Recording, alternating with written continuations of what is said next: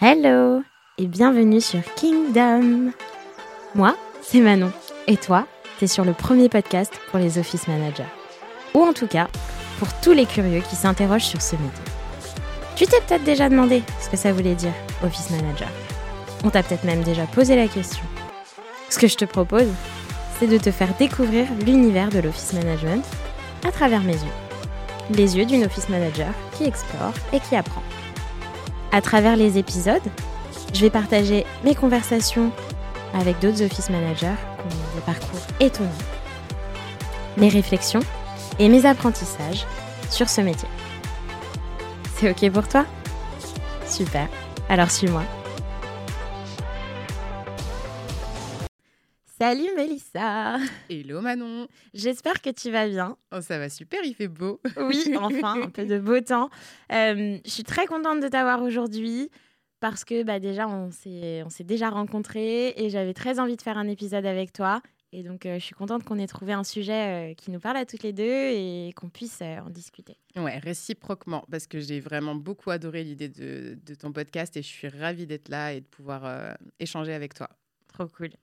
Euh, bah déjà, on va commencer par euh, te laisser te, présenter, que tu nous parles un peu de toi, de ton expérience, de ton histoire. Euh, voilà, vas-y. Complètement. et eh ben en fait, donc je suis office manager depuis 2015. J'ai commencé au sein d'une PME et puis en 2020, j'ai j'ai eu de gros problèmes de santé qui m'ont imposé beaucoup de télétravail. L'entreprise dans laquelle je travaillais n'était absolument pas pour le télétravail, donc il a fallu trouver des solutions. J'ai tenté euh, à ce moment-là de me faire embaucher dans d'autres entreprises qui étaient euh, d'apparence RQTH. Euh, donc la RQTH, c'est la reconnaissance de qualité de travailleurs handicapés. donc RQTH friendly et finalement pour le poste d'office manager il semblerait que bah, le, le, télétravail n'est apparemment pas possible donc j'ai abandonné l'idée de rester en salariat je me suis lancée en entreprise donc j'ai monté ma micro-entreprise, je suis passée freelance et euh, j'ai eu mes premiers clients pour pouvoir travailler donc sur l'office management, mais euh, en freelance et exclusivement à distance, comme quoi c'est faisable. voilà, donc euh, depuis, depuis début 2021, en freelance sur l'office management. Et puis avec des projets à court moyen terme, mais voilà. Donc aujourd'hui, je suis à mon compte. J'ai quitté la micro-entreprise là en février pour monter une SARL. Euh, dans le but d'évoluer. Et voilà. Et qu'est-ce que tu faisais avant d'être office manager? Oh là là, j'ai fait tellement de choses et je pense que c'est un peu propre à l'office manager. Des fois, quand je discute avec, euh, avec des pairs, je me rends compte qu'on a vraiment des parcours hyper riches.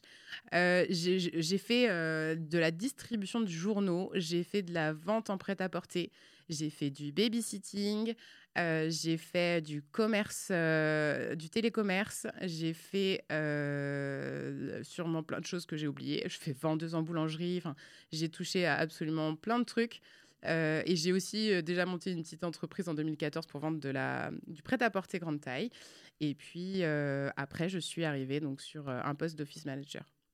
Ok, et comment du coup tu as eu cette transition de, tes vies passées euh, à faire plein de choses différentes à euh, job d'office manager?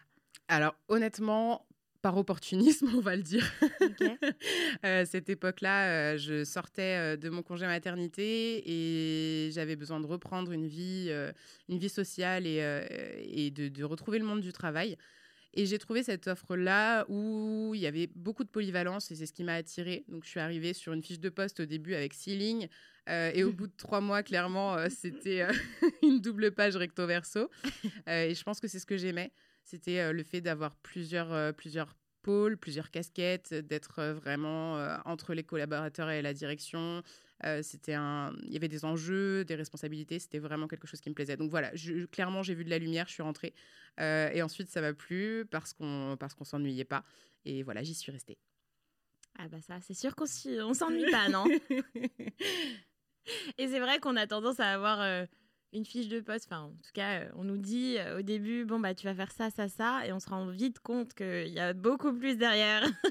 Oui, clairement. Et je pense que ça, joue pas mal avec le profil aussi. C'est vrai que tu peux arriver avec certaines fiches, avec des fiches de poste bien définies.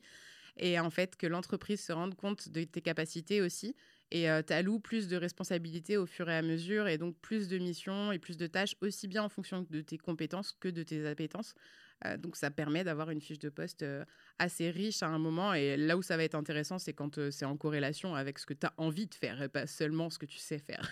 ouais, c'est ça. Mais c'est ça qui est aussi super fun dans notre travail. C'est que souvent, on va nous donner l'opportunité de faire des choses qu'on aime faire. Clairement, ouais, vraiment.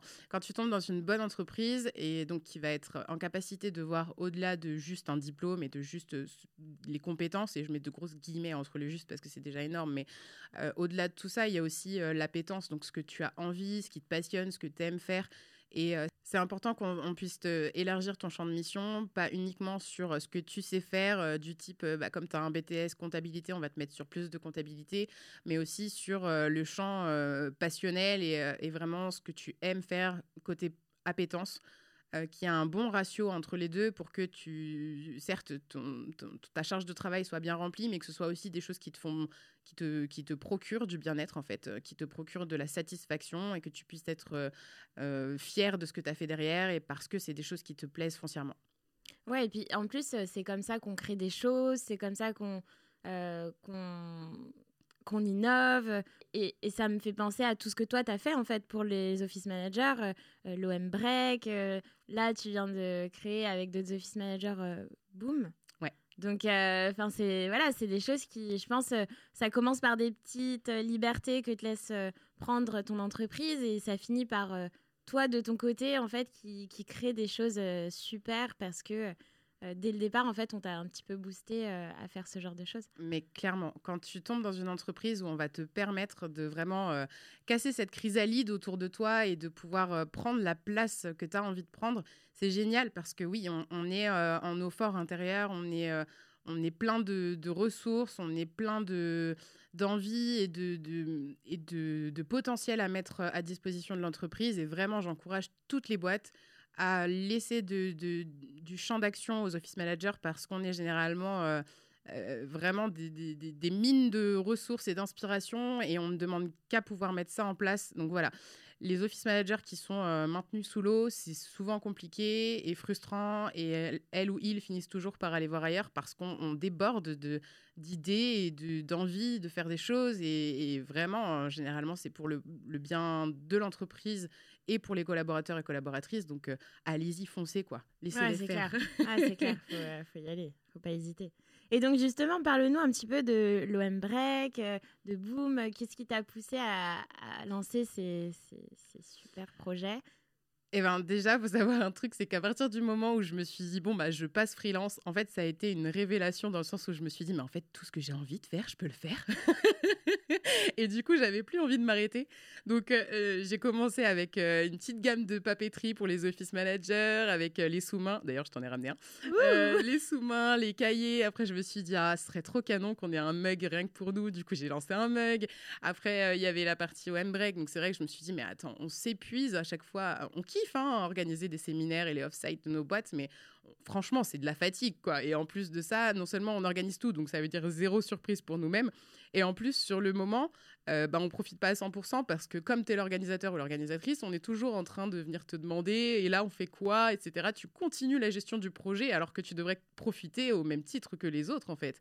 Euh, et du coup, l'idée, c'était de se dire, bah, il faut vraiment qu'on trouve un, moyen de, de participer pleinement sans avoir cette partie organisationnelle pour qu'on ait des surprises aussi et pour qu'on ait un moment entre pairs parce que bah voilà en tant qu'office manager on est souvent seul dans nos boîtes avec donc personne potentiellement qui comprend vraiment nos enjeux, qui comprend nos missions, euh, qui comprend cette solitude aussi qu'on peut avoir parfois. Et l'idée de l'Office Manager Break, c'était de pouvoir euh, se retrouver entre nous, de partager nos problématiques, de profiter des expériences enrichissantes des autres, parce qu'on se rend compte aussi sur ce type de moment-là que ben, les problématiques qu'on est en train de vivre à l'instant T, il y a un office manager ou une office manager qui un jour l'a rencontré et qui a potentiellement trouvé des solutions. Donc en fait, on est entre nous euh, déjà porteurs et porteuses de, solutions, mais il faut qu'on réussisse à se rencontrer. Et je pense que là, on a eu euh, le Covid n'aidant pas, on, est très virtuel, on se contacte de manière très virtuellement, avec pas forcément euh, de, maintien de lien derrière, sauf si vraiment on, prend le temps d'échanger et de, créer une relation. Mais sinon, on est plutôt dans des relations, des relations euh, et l'Office Manager Break, ça a permis ça, en fait. Ça a permis qu'on se retrouve, ça a permis qu'on échange sur nos expériences, ça a permis euh, de trouver des solutions à des problématiques que certains et certaines, euh, devant lesquelles certains et certaines se retrouvaient bloqués. Ça a permis d'avoir un moment chill aussi, ce qui est super important parce qu'on n'arrête pas de l'année, et même pendant les off-sites. Donc là, vraiment, on se pose. Ok, on parle boulot, mais c'est en mode détente et en plus entouré de personnes qui comprennent notre poste et ça c'était hyper important. Et puis en plus de ça, j'avais pu, euh, j'avais pu lors de la première édition euh, prévoir plein de surprises, donc c'était trop chouette parce que bah, pour une fois, alors certes moi je me suis absolument pas retirée la partie organisationnelle, mais euh, voilà j'ai fait profiter sur la première édition à 22 office managers d'un moment vraiment hors du temps où on était, on était entre nous sans jugement et où on avait des surprises et c'était hyper chouette et on repart sur le deuxième, sur la deuxième édition au mois de juin et j'ai vraiment hâte parce que c'est ça le, le, profit, il est énorme. Le bénéfice, il est énorme. Parce qu'aujourd'hui, ça va faire un an déjà. Waouh! Un an déjà qu'on a fait la première édition. Et on est toujours en relation en fait avec euh, deux tiers des office managers qui ont participé euh, l'année dernière. On s'écrit quasiment tous les jours. Enfin, ça a créé un, un mouvement assez, assez dingue. Euh, et c'est vraiment super chouette. Quoi. Et l'association Boom est née justement de euh, la suite de l'Office Manager Break, puisqu'on a continué à échanger. On s'est rencontrés euh, pour un brunch que j'avais organisé au mois de septembre pour parler de la deuxième édition.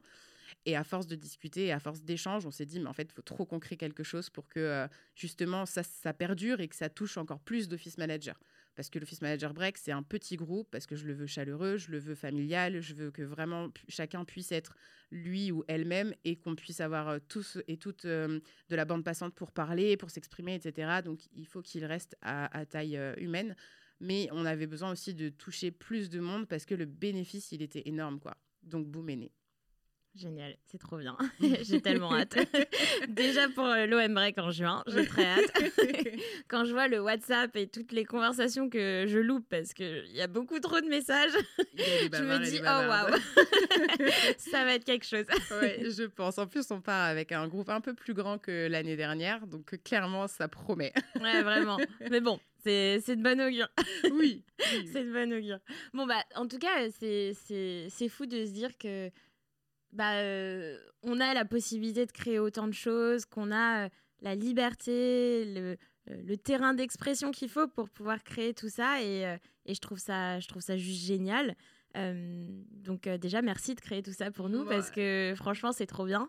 Et, moi, ça me donne encore plus envie d'être active dans la communauté et de, de, de, créer aussi de mon côté des choses. Et, et voilà, c'est stimulant en fait de voir, euh, de voir toutes ces choses émerger euh, dans tous les sens. Et, et tu le fais super bien avec le podcast. Ah bah, j'espère. en tout cas, j'essaye. j'essaye, j'essaye. Euh, donc, là, aujourd'hui, au-delà de parler de la communauté des office managers qu'on adore, on est là aussi pour discuter d'un gros challenge qu'on rencontre quand on est dans notre job. Mais je pense que d'autres métiers le rencontrent. Mais, mais voilà, nous, on parle de notre métier.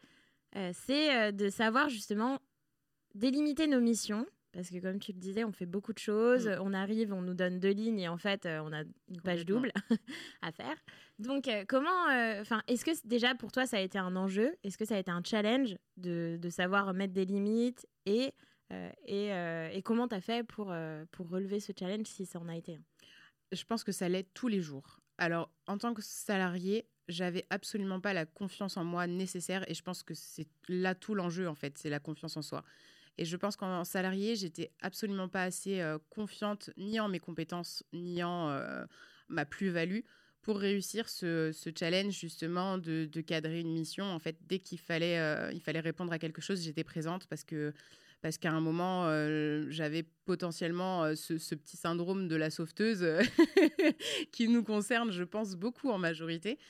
Donc j'avais tendance à dire oui à tout et j'avais vraiment pas assez confiance en moi pour, pour réussir à cadrer. Aujourd'hui, avec mes clients, c'est un challenge de tous les jours parce que mes clients sont des entrepreneurs ou des, entrepreneurs ou des entreprises euh, qui n'ont pas forcément conscience de, comment ça fonctionne un office manager et euh, parallèlement un office manager freelance. Donc généralement, on arrive, il y a un tas de problématiques et l'idée, c'est que c'est à moi, en tant qu'entrepreneur, euh, office manager entrepreneur, de cadrer et de dire, OK, ça c'est prio, donc je m'occupe de ça et ça, clairement, on va déléguer et ça, non, je peux pas m'en occuper. voilà. Donc c'est un challenge de tous les jours parce que forcément, j'ai des clients qui ne se rendent pas forcément compte de ma capacité de champ d'action et qui vont vraiment avoir euh, tendance, et, et c'est pas négatif, hein, mais avoir tendance à mettre tous les problèmes sur la table et à dire bah voilà, tu, tu récupères, tu gères. Sauf que aujourd'hui, ma plus-value, ça va être justement de dire eh ben écoute, moi, mon champ d'action, là où je, suis efficiente, c'est sur ça, ça, ça. Donc, je prends. Là, sur ça, c'est clairement pas euh, mon domaine de compétence. Et puis, j'aime pas faire. Et j'ai le droit aussi de ne pas aimer faire. Donc, je vais déléguer ou je vais collaborer. Là, en, l'occurrence, là, euh, je travaille avec, euh, avec un client, une cliente même, qui, qui avait un besoin en pré-comptabilité. Clairement, les chiffres, ça me saoule. Donc jusqu'à présent, parce que euh, voilà, mon entreprise euh, était toujours un peu fragile et que j'avais toujours très peur de euh, comment ça va se passer à la fin du mois, est-ce que j'aurai assez facturé, etc. Donc j'avais tendance à tout prendre et je me suis rendu compte que ça me demandait beaucoup d'énergie mentale, beaucoup de charge mentale et puis ça se, ça se répercutait sur, sur ma santé et c'est un item auquel il faut que je fasse extrêmement attention aujourd'hui. Et je me suis dit, bah, en fait, à partir de maintenant, euh, si tu n'as plus envie de le faire parce que tu n'aimes pas ça ou parce que euh, tu n'es pas efficiente, et c'est OK aussi de ne pas savoir tout faire ou de savoir le faire mais de ne pas savoir tout bien faire et de ne pas aimer ça, faire tout aussi, eh ben, je vais déléguer. Donc on est parti sur une collaboration. Donc euh, je fais un petit coucou à Cécile mmh. qui m'accompagne parce qu'elle elle est dingo des chiffres à tout mon contraire. et du coup, voilà, on se départage une mission où euh, moi, j'ai euh, là où j'ai une plus-value, vraiment, donc c'est sur la partie RH. Et puis, elle, elle récupère la partie pré-comptabilité parce que les chiffres, c'est son dada. Et je pense que c'est ce qui est important aujourd'hui en tant qu'office manager, ça va être vraiment de faire un point. Donc, c'est un peu en mode introspection finalement. Qu'est-ce que j'aime faire? Qu'est-ce que je sais faire? Et comment mon ratio, il se positionne en fait? Ça se joue aussi sur la, relation après qu'on aura aux autres. Euh, une personne qui fait 70% euh, de tâches pour lesquelles euh, ça la saoule, bah, clairement, elle va rapidement devenir aigrie et rapidement ne plus forcément être très encline à, faire des choses chouettes avec les collabs, etc. Donc, à long terme, c'est important, aussi bien pour le bien-être de l'office manager que pour la boîte, que pour les collaborateurs. En fait, en s'écoutant, c'est positif pour tout le monde. Ouais, c'est clair. C'est clair, et, ça me fait penser à, souvent on nous compare à un couteau suisse. Donc, euh, au début, c'est marrant parce qu'au début, je trouvais ça positif. Je, me disais que c'était un compliment. Et en fait, bah, c'était un compliment parce que ça voulait dire que je savais faire plein de choses, donc que j'étais polyvalente, que j'avais euh, beaucoup de capacités, beaucoup de compétences. Mais en fait, ça voulait pas dire ça dans la bouche de tout le monde. Euh, pour certains, ça veut juste dire que bah ils vont se servir de toi pour faire ci, pour faire ça, pour faire ci, pour faire ça, etc. Et en fait, selon la manière effectivement dont tu le, ressens le la métaphore, tu le vis plus ou moins bien. Et, euh, et quand je me suis rendu compte qu'il y avait en fait cette double face à, cette, à cette métaphore du, du, couteau suisse, je me suis dit mais en fait est-ce que j'ai vraiment envie d'être un couteau suisse? Et euh, d'où ma question et mes réflexions sur bah peut-être qu'il faut que je me mette des limites, peut-être qu'il faut que je commence à poser un cadre euh, et à mieux définir mes missions ici. Euh, et, c'est à ce moment-là qu'effectivement, j'ai commencé à faire, comme tu disais, en fait, à l'instant, euh, à mieux structurer, à réfléchir à bah, qu'est-ce que j'aime faire, qu'est-ce que j'aime pas faire. Et j'ai plus pensé à, l'énergie que ça me prenait ou l'énergie que ça me donnait de faire des tâches. Par exemple, quand j'organise des événements, bah, ça me donne de l'énergie parce que j'adore ça. Mm. Euh, par contre, quand, comme toi, je fais des chiffres, je vais peut-être prendre le contact de Cécile.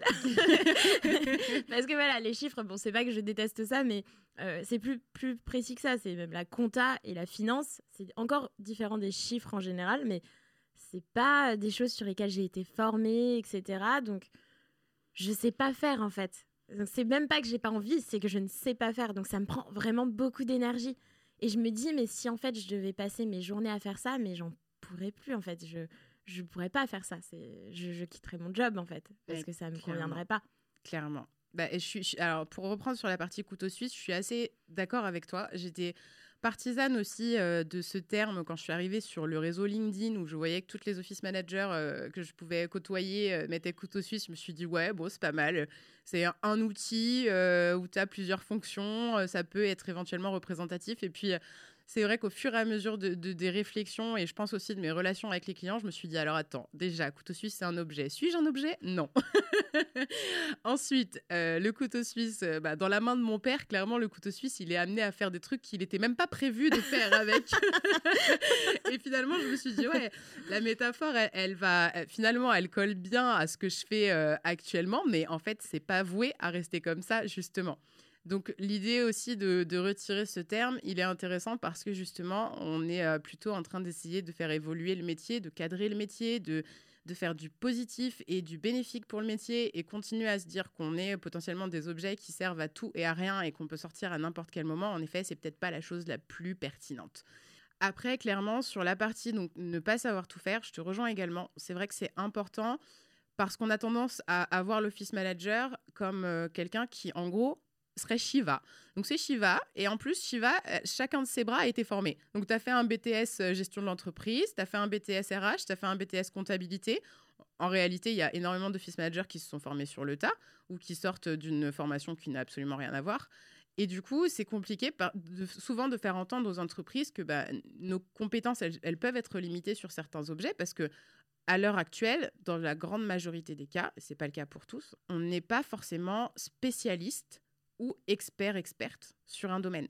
Donc, faire euh, de la gestion de paye, en même temps faire de la comptabilité de la finance, en même temps être expert sur euh, les ressources humaines et euh, sur l'administratif, le légal, le juridique, le social, c'est pas possible. C'est pas possible. Et aujourd'hui, personne, enfin en tout cas dans mon, dans mon entourage, personne n'a autant de diplômes à la chaîne pour pouvoir effectuer un taf en 35 heures, faut le rappeler en 35 heures et qui soit experte sur absolument tous les domaines. Il y a des office managers qui ont décidé de se former sur euh, plein d'items pour être le plus pro possible, mais aujourd'hui, je pense, d'après le réseau que, que, je peux côtoyer, que c'est pas une majorité. On va avoir une spécialisation sur un domaine qui, qui, qui nous fait kiffer, mais pas sur tous les domaines. Donc ça veut dire, comme tu le dis, que ça prend beaucoup d'énergie et de temps et donc CQFD d'argent à la boîte, de demander à l'office manager de faire des missions pour lesquelles il ou elle n'est pas formé, parce que ça va demander un travail de recherche, un travail de compréhension qui pourrait être euh, facilité juste en déléguant. Mm. Et en plus de ça, on permet aussi à l'office manager de se détendre, surtout en termes de responsabilité, parce qu'aujourd'hui, quand on demande à un office manager de créer un contrat de travail de A jusqu'à Z, est-ce qu'on en parle Ou de toucher à des sujets comptabilité, finance hyper approfondis quand on n'a pas la formation, est-ce qu'on en parle aussi? Il y a quand même une, une responsabilité derrière. Euh, et là, elle est là aussi l'importance de cadrer ses missions. C'est que c'est OK de ne pas savoir tout faire et de ne pas savoir euh, tout faire de manière experte, en fait. Et, et, je pense qu'à un moment, il faut aussi se dire, je mets ma responsabilité en jeu donc il faut aussi que moi, j'apprenne à dire euh, là j'ai besoin d'un coup de main, là j'ai besoin d'être accompagné. Parce que, et si c'est difficile en face d'être, à être entendu, il faut pas hésiter à dire oui mais regarde, l'enjeu c'est quoi aujourd'hui? Si je fais un contrat de travail de moi-même en allant chercher des infos sur Google ou en prenant des infos à droite à gauche, alors que ça aurait pu être fait par un avocat. Certes, ton contrat de travail va peut-être te coûter 2000 euros. Combien te coûte un prud'homme? Parce que ton contrat de travail est mal fait mm. Voilà. Et là généralement, euh, c'est vite compris. Parce qu'en effet, il y a des enjeux hyper importants derrière. On a le droit aussi de dire bah non, je prends pas cette responsabilité-là parce que j'ai pas ce background-là pour pouvoir dire aujourd'hui je peux faire un contrat de travail euh, en assurant les arrières de la boîte. Faut pas hésiter à dire bah là je peux pas. Je peux pas parce que ça engage ma responsabilité et, de facto, ça engage euh, potentiellement des responsabilités euh, pénales pour l'entreprise si jamais il y a quelque chose qui, n'est pas bien fait et, et qu'on se retrouve avec des répercussions prud'hommes. Ouais, c'est ça. C'est qu'il y a d'un côté les, compétences que je n'ai pas. Donc, savoir se poser des limites parce que tout simplement, en fait, je ne sais pas faire ces choses-là. Euh, parce que du coup, bah, si j'essaye, ou en tout cas, si, si je le fais seul, euh, ça va coûter à l'entreprise, ça va me coûter à moi en termes de temps, d'argent et euh, de performance, parce que ce ne sera pas excellent, ce ne sera pas forcément très structuré ou très bien accompli. Et il y a la pression psychologique, quoi, morale et émotionnelle. Euh, de, du fait de se lancer dans des choses qu'on ne maîtrise pas, mais pour lesquelles on va être tenu responsable. Complètement. Et je, pense qu'on a une grosse part à jouer aussi, dans le sens où on, on est tellement vu par tout le monde comme des problèmes savers, etc., qu'on a envie de pouvoir dire oui à tout et de, de pouvoir euh, ressortir un peu en héros ou en héroïne derrière, de se dire oui, j'ai réussi et la boîte est fière de moi. Et oui, mais c'est OK aussi parfois de dire bah non, en fait, sur ça, je serai pas le plus, le plus compétent ou la plus compétente. Ou euh, voilà, on, peut se faire accompagner, c'est OK. Il faut pas hésiter à le faire parce que c'est important pour tenir euh, la distance en fait. Oui, et je pense qu'effectivement, c'est une des raisons pour lesquelles on, a du mal à se poser des limites, c'est qu'on aime bien, enfin, on a envie d'être ce héros dans toutes les histoires de la boîte, en fait. Sauf qu'il y a certaines histoires qui ne nous concernent pas et il faut juste qu'on soit OK de pas être tout le temps l'héroïne ou le héros, comme tu disais, euh, de, de chaque problème, quoi. Mais oui, on a un besoin de reconnaissance qui est assez fort. Souvent, on a un besoin de reconnaissance qui est assez fort. Sauf que si on réussit pas ce travail d'introspection, ce travail de, euh, de, cadrage, euh, plus ou moins, parce que ça peut pas être super précis, mais plus ou moins réussir quand même à cadrer et à avoir en tête toujours ce qu'on va savoir faire, ce qu'on va aimer faire, et à quel moment on va savoir dire bah non là je préférerais me faire accompagner ou je préférerais déléguer. C'est super important parce que justement ce besoin de reconnaissance il peut être abîmé le jour où parce qu'on a dit oui à quelque chose qu'on ne maîtrisait pas, qu'on n'a pas forcément fait comme on aurait dû le faire ou comme on aurait pu le faire, ça va se retourner contre nous. Et alors là, généralement, euh, la confiance en soi, elle chute, même si à côté, 90% des autres tâches ont été excellemment faites. S'il y a 10% sur ce truc-là qu'on savait qu'on ne pourrait peut-être pas le faire super bien, mais qu'on a pris parce qu'on avait besoin de se dire oui, on peut y arriver et que finalement, on n'a pas réussi et qu'on se fait euh, pilonner derrière, c'est très compliqué en termes de confiance en soi. Donc, il faut vraiment pas hésiter. Vraiment je suis tout à fait d'accord avec toi. Et du coup, ça amène euh, ce sujet de euh, savoir dire non. Parce que oui, mettre des limites, c'est euh, mettre une structure, mettre un cadre à tout ce qu'on fait, à nos compétences, à ce qu'on aime, à ce qu'on veut faire. Mais il y a aussi bah, la mise en pratique qui est aussi de savoir dire non, en fait. Quand quelqu'un vient nous donner une tâche en plus ou nous dit bah, J'aimerais bien que tu te mettes sur cette mission à partir de maintenant. Euh, c'est pas évident en fait de, de, bah, de dire euh, non. Alors de manière générale, j'avoue que je, moi-même, j'ai pas réussi à sauver le non. Tu vois, j'arrive pas à dire non. Par contre, j'ai appris à dire non, mais. bonne technique. Très bonne technique. Donc, je pense que ça demande déjà un travail d'introspection. Pourquoi je dis oui à tout? Voilà, se poser les bonnes questions. Pourquoi je dis oui à tout? Euh, qu'est-ce que ça me procure de dire oui à tout Et foncièrement, à la fin, est-ce que j'en ressors plus, plus bien, enfin, dans un meilleur état? Est-ce que j'en ressors euh, euh, enrichi? Est-ce que, ça, est que ça me procure le bien-être que j'attendais que ça me procure? Une fois que cette introspection-là, elle est faite, réfléchir à bah, justement ce, ce, ce ratio compétence-appétence. Qu'est-ce que j'aime faire? Qu'est-ce que je sais faire? Et dans quelle mesure j'ai envie que ce ratio il soit équilibré? Une fois que cette deuxième partie, elle est faite là, il faut, d'après moi, réussir à, prioriser. Donc, quand on est en train de faire un travail et qu'on vient nous solliciter pour quelque chose, il faut pas hésiter à, au lieu de dire oui tout de suite, à réfléchir et à se dire, OK, je suis en train de faire quoi? Ça me prend beaucoup de temps, d'énergie, j'ai besoin d'être focus. OK, je peux pas. Je peux pas là maintenant. Après, selon la demande, dire je peux pas maintenant, mais n'hésite pas, si c'est pas urgent, je pourrais m'en occuper à tel moment quand je serai, j'aurai la disponibilité mentale et euh, en termes de charge de travail, ou à dire carrément, bah écoute, euh, non, je peux pas, c'est pas mon champ d'action, mais par contre, je peux te recommander euh, de demander à un tel, ou je peux t'aider à trouver quelqu'un à qui déléguer cette tâche. Enfin, je pense qu'elle est là notre plus-value aussi, mmh. c'est de savoir trouver les personnes qui peuvent nous accompagner. Et si moi ça m'arrive, typiquement, d'avoir des demandes parfois de clients qui dépassent mon champ d'action eh ben, je dis non, je ne prends pas la responsabilité parce que je ne suis pas formée pour et que ça, j'encours un risque pour toi, en fait, si je te dis oui maintenant. Par contre, je vais aller chercher la personne qui va pouvoir nous le faire.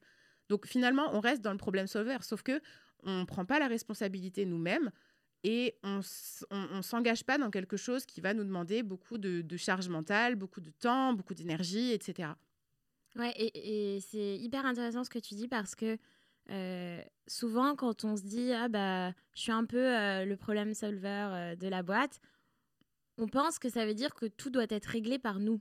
C'est-à-dire que ce soit nos petites mains qui aillent dans le cambouis pour régler le problème. Alors que c'est pas ça. Ça veut juste dire trouver une solution. C'est ça un problème solver, c'est trouver une solution à un problème. Ça veut pas dire que la solution c'est toi. C'est ça. Et moi j'ai mis vachement de temps en fait à, comprendre ça, à comprendre le décalage et la subtilité dans, ce truc de, eh ben, en fait oui, je peux être le problème solver de la boîte, mais ça euh, ça veut pas dire que je dois m'impliquer physiquement dans euh, tous les problèmes que tout le monde peut rencontrer à tout instant. Exactement. C'est parce que c'est juste pas possible déjà et parce que j'ai pas les compétences, j'ai pas le temps, j'ai pas l'énergie, j'ai pas l'envie parce que parfois on n'a juste pas aussi envie. Exactement. Euh, donc euh, donc ouais, c'est hyper important d'avoir comme tu dis cette de faire cette introspection et de se dire bah OK, est-ce que c'est vraiment à moi de le faire ou je peux juste comme tu disais bah euh, diriger vers la meilleure personne qui pourra le faire ou euh, le faire plus tard parce qu'en fait, si je le fais maintenant, ce sera pas bien fait parce que je suis dans autre chose. Euh, Exactement. C'est hyper important. Et puis le sentiment de reconnaissance, il est là aussi finalement. Ta plus-value, elle va être de trouver la meilleure personne qui va. Tu, peux passer du temps à chercher la personne qui fitera le mieux en fonction du besoin. tu vas avoir des Ah, merci, trop bon contact, etc. Voilà. Donc au final, tu auras la même, euh, le, même ressenti, sauf que bah, tu ne seras pas épuisé. Tu auras fait de, la recherche, euh, de la recherche, de la prospection, de la recherche, voilà, quelque chose que, que tu maîtrises aussi et pour lequel on a un réseau d'office manager, donc euh, potentiellement plus simple aussi. Et surtout, bah, voilà, ton, ton, ce que tu attends à la fin, tu l'auras aussi. Et j'ajouterais même que ça revient un peu à ce que tu disais sur les relations avec tes collaborateurs si tu acceptes des, des, tâches ou des missions ou des projets qu'au fond de toi, tu sais déjà que ça va être très compliqué, bah, en fait, quand tu, vas, euh, quand tu vas finir la tâche et que ce sera pas bien fait, bah, déjà toi, tu seras pas satisfaite de toi. Donc, comme tu dis, la confiance en toi va être voilà, va être euh, atteinte forcément. Et en plus, tu vas être frustré parce que tu vas te dire, mais attends, ils sont gonflés quand même, je les aide, je m'arrête dans ce que je fais et euh, c'est toujours pas assez. mais en fait, voilà, c'est pas non plus de leur faute, c'est toi qui as pris la décision d'accepter. Et ça, faut pas l'oublier. Mais c'est vrai que sur le moment, bah, t'en veux à l'autre personne qui est venue te solliciter. Oui, parce que je pense que foncièrement, ce que tu attendais, c'était de la reconnaissance à ce moment-là et que le besoin que toi tu as, il n'est pas forcément euh, sur la même fréquence que euh, ce que la personne en face va être en capacité de te, de te donner. Parce que aussi, au bout d'un moment, quand on a tendance à tout accepter, on devient un petit peu... Euh, ça devient un automatisme en fait. Pour tout et pour rien, on va venir te solliciter, te couper dans ton travail pour te demander ci, pour te demander ça. Et en fait, ça va tellement devenir une habitude que tu peux aussi, après, voilà, c'est une généralité, hein, ça change euh, en fonction des boîtes, des collabs, etc. Mais tu vas, tu vas finir par devenir euh, bah, la personne à qui on demande tout et tu peux croiser aussi des gens qui, bah, de toute façon, c'est son taf, quoi. Elle est payée pour. Exactement. ah, c'est clair. C'est clair, c'est clair, c'est clair.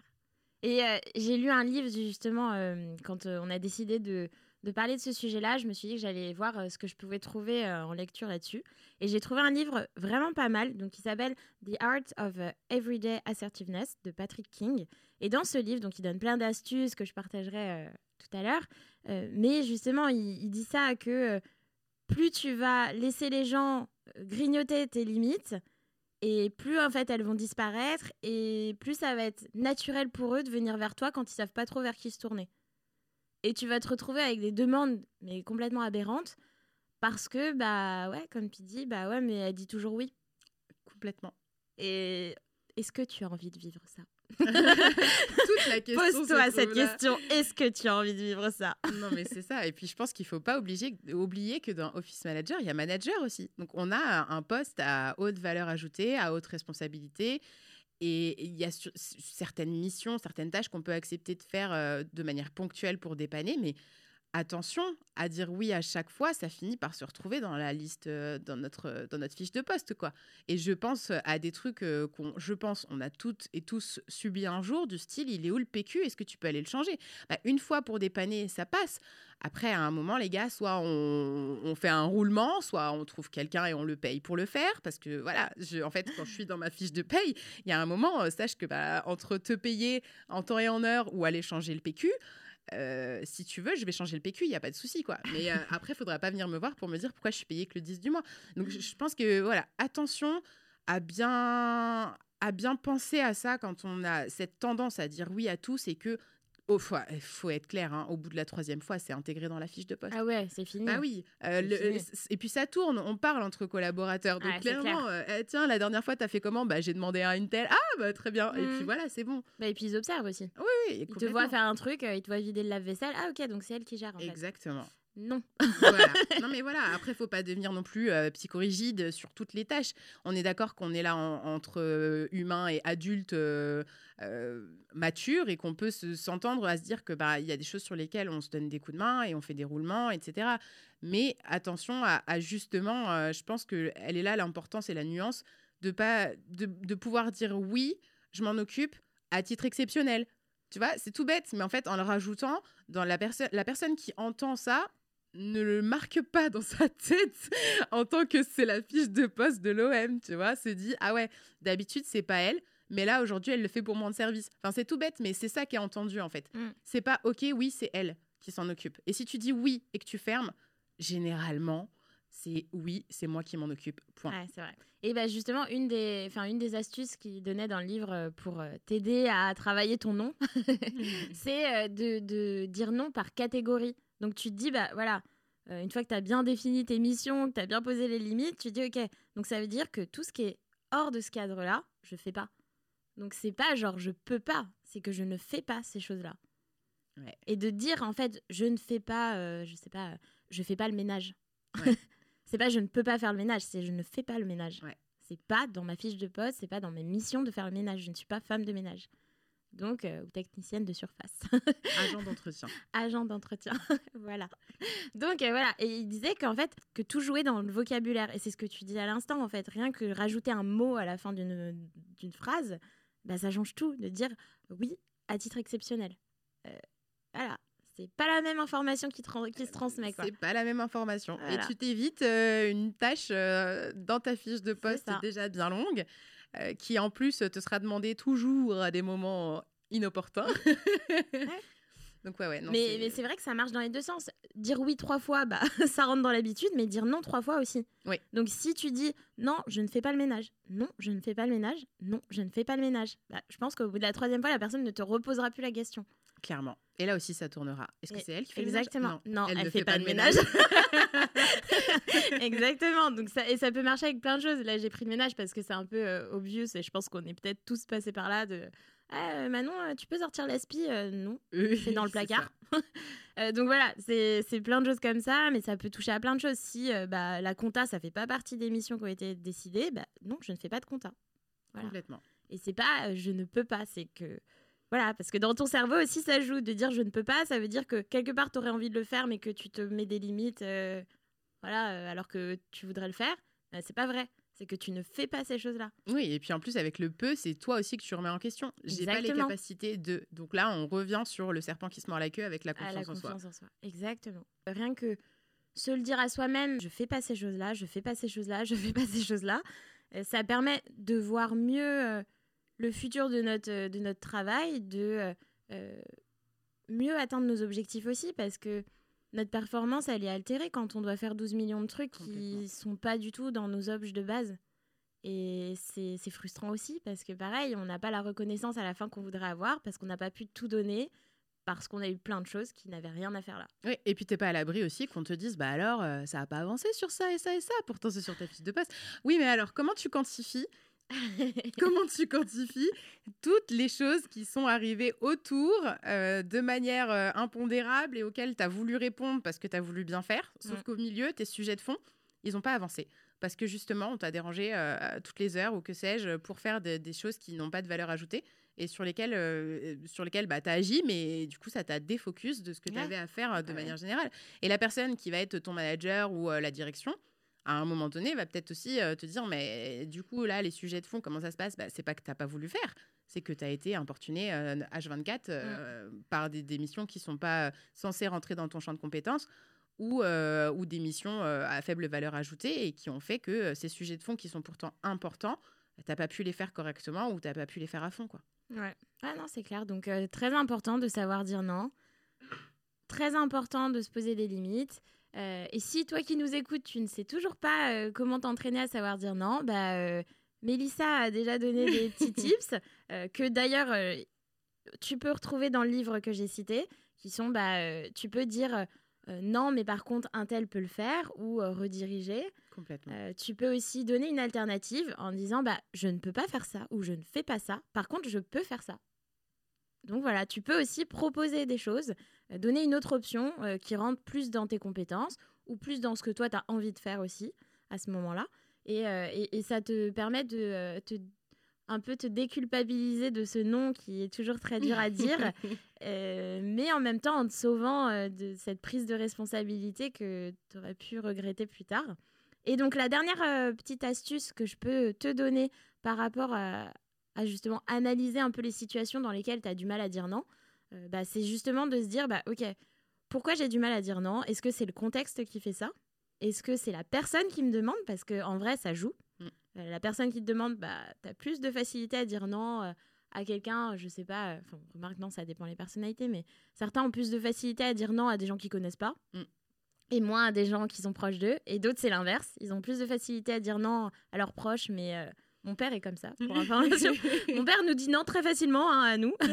Par contre, aux autres, c'est beaucoup plus compliqué. Donc, ça dépend de la personnalité, mais c'est important de savoir à quoi tu es sensible pour justement le travailler. Complètement. Et puis même si c'est la direction, mmh. ça peut être plus sensible aussi de, devoir dire non à la direction. Mais ça rentre euh, dans vraiment tout ce qu'on a dit, quoi. C'est, mmh. faut, je pense que avoir à l'esprit que ben finalement c'est pour le bénéfice de la boîte qu'on dit non et l'exprimer en fait. Il n'y a, a pas de souci à exprimer que bah, là, je te dis non, je te propose une solution et voilà pourquoi.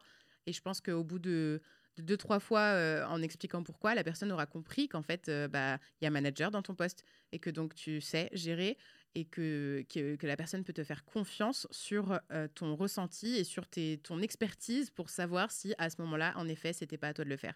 Et du coup, je pense que derrière, ça engage la personne, même si c'est de la direction, qui t'a qui demandé des choses, à te faire confiance automatiquement quand tu dis non, en fait, sans que tu aies à, à, hum, argumenter derrière. Ouais, tout à fait tout à fait.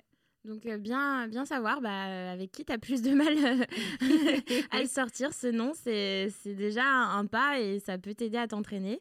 Et le dernier point, ce serait de savoir, bah, est-ce que c'est ce que tu te racontes dans ta tête qui t'empêche de dire non? Est-ce que c'est, tu te dis, ah ouais, mais du coup, ils vont penser que je suis méchante ou, ou méchant Ou je vais être moins appréciée?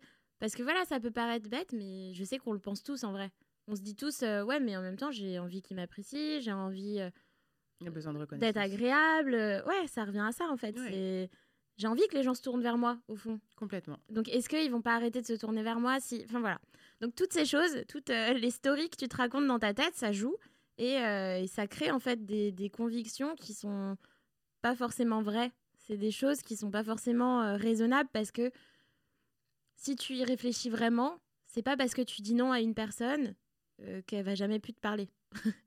Ou qu'elle va transmettre la rumeur à tout le monde que tu euh, t'es vraiment désagréable comme personne.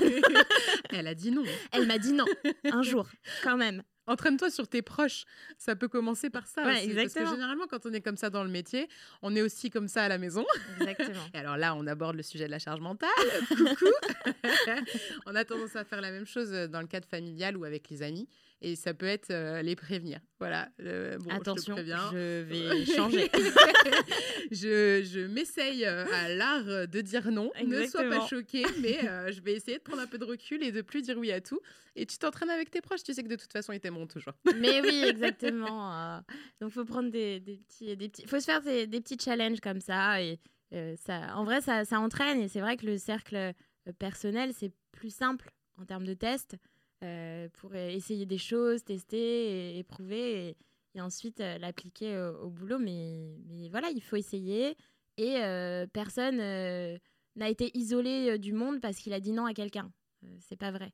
Donc il faut arrêter de se raconter ça dans notre tête. Et il y a des gens qui sont très très directs et qui sont très cash sur le fait qu'ils ne font pas ça, qu'ils ne font pas ci, qui voilà, qui n'ont pas envie. Et c'est pas pour ça qu'on les aime pas. Complètement et qu'ils n'ont pas de reconnaissance et qu'on n'est pas euh, content de faire appel à eux euh, quand on sait que c'est dans leur scope. Enfin voilà, c'est juste beaucoup plus clair euh, sur, sur quoi ils peuvent agir. Bah oui, et puis de manière générale, les entrepreneurs qui délèguent, on les félicite et ils réussissent très bien leur vie. Donc en fait, c'est exactement la même chose.